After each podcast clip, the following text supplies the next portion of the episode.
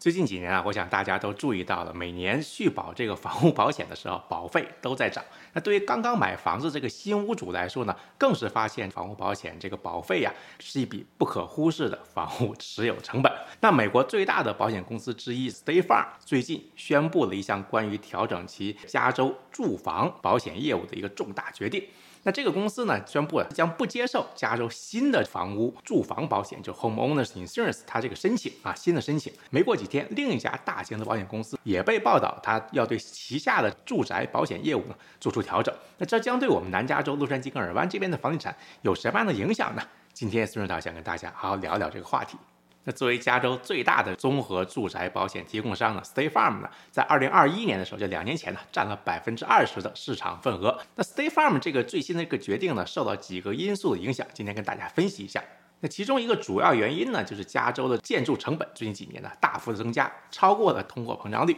那建筑成本的激增呢，是由于多种因素造成的，比如说建筑材料的短缺呀，对劳动力需求的增加，以及需要建造更坚固、更耐火的建筑结构法规有新的要求。因此呢，当房产受损或者受到损坏的时候呢，保险公司需要支付更高的理赔金额。那除此之外呢？灾难性的事件，尤其是近几年呢，加州野火这个频率跟严重程度呢迅速增长。那加州呢经历了一系列野火啊，比如说2018年的 Camp Fire。这个火灾案摧毁的一万一千栋房子，那将近五万人无家可归。那这两年的严重的野火呢，彻底摧毁了几十年来保险业的这个利润。保险公司呢，面临着如何能够准确评估跟定价跟这些啊，比如说灾难性事件，比如野火相关的这些风险。那这导致了保险公司呢，在重新评估它的这这个保险范围的时候呢，发生一些困难。比如二零一七年跟二零一八年的野火之后呢，很多业主在他续保的时候呢，被保险公司告知不被续保。那受影响的加州的。居民人数呢增加了百分之四十二，将近呢二十三万五千户的居民呢受到了影响。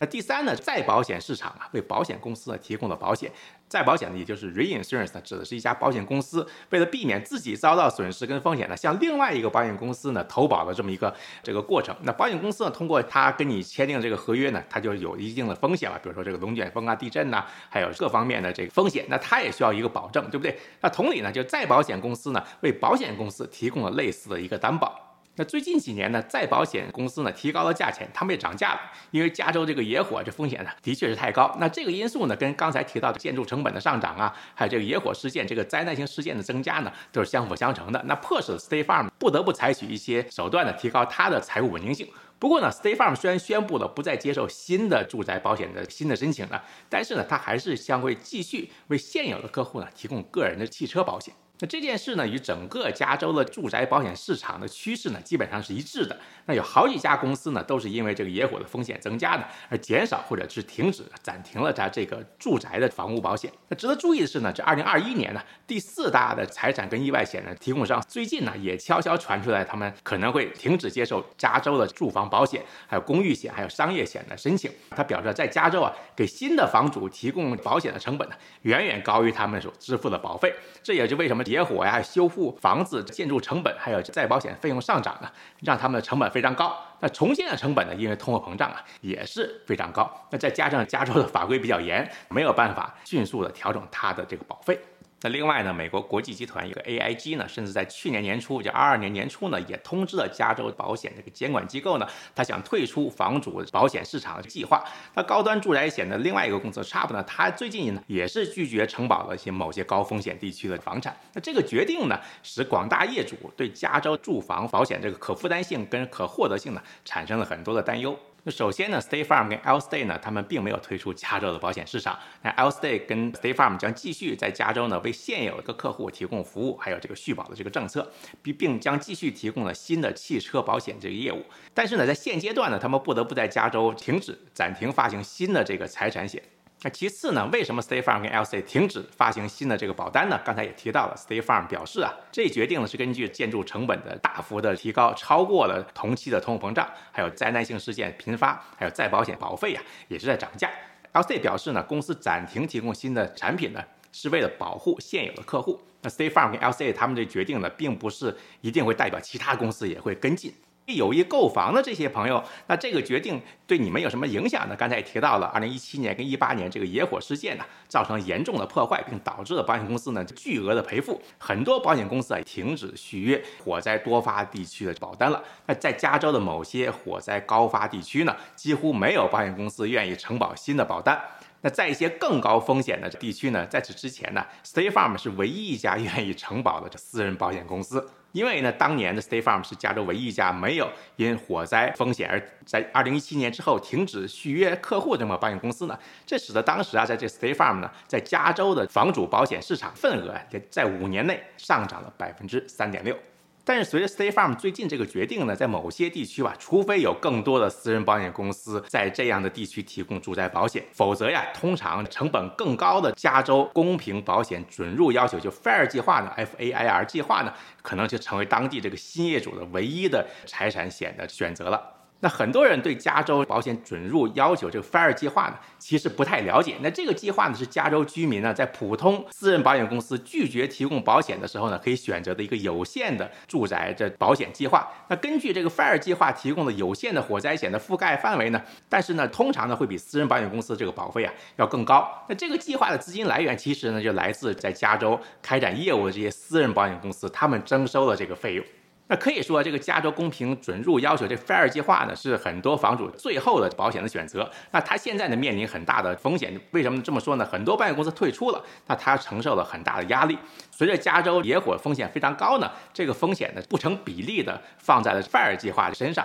那如果一个特别严重的火灾发生，那有可能会让这个计划破产。那理赔的费用呢，按照这个市场份额的比例呢，分摊给在加州经营的其他的这些私人的保险公司。那我认为啊，这件事呢，对我们南加州广大业主群体呢，特别是在这些高风险、这高火灾风险地区的这个业主呢，影响是非常大的。那这个地区呢，新的业主呢，很难找到负担得起的住宅保险。那对于这些房主来说呢，除了这个费用高昂之外呢，选择性也变小了嘛，对不对？因为住宅险是大多数住房贷款的基本要求。那很多大型的这些保险公司的撤离呢，势必对加州房地产行业产生一个深远的影响。那对于这些保险公司停止或者暂停提供住宅保险新的申请呢，一些地区的新业主刚才也说了，甚至发现呢，除了这个 Fire 计划之外呢，很难找到合适的住宅保险。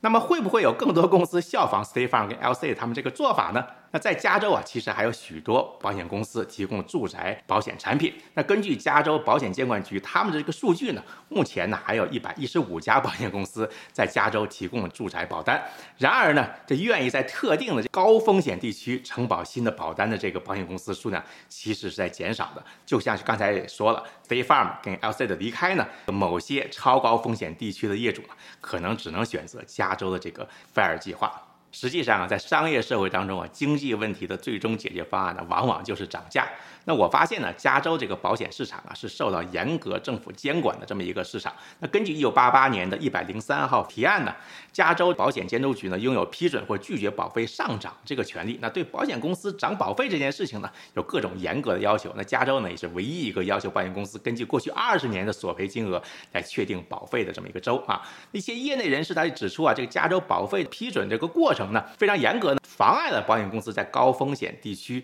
准确定价这个能力。那我认为呢，这可能才是真正的他们撤离的主要原因。那至于刚才提到的重建成本呢，还有野火频发程度啊，还有这高昂再保险费用呢，只是进一步把问题复杂化了而已。那无论如何吧，这 State Farm 做出这样的决定呢，至于潜在的解决方案呢，目前还是不确定的。那这些大型的保险公司退出加州住房保险市场呢，可能会产生一个非常严重的一个长期的后果。就像1994年南加州北顶地震之后呢，新的住房保险业务很多公司都暂停了一样啊。那当年呢，这个北顶地震呢，在南加州造成大概420亿美元的损失。那之后呢，很多保险公司，尤其是住宅保险呢，基本上就是完全停掉了他们在加州的新业务。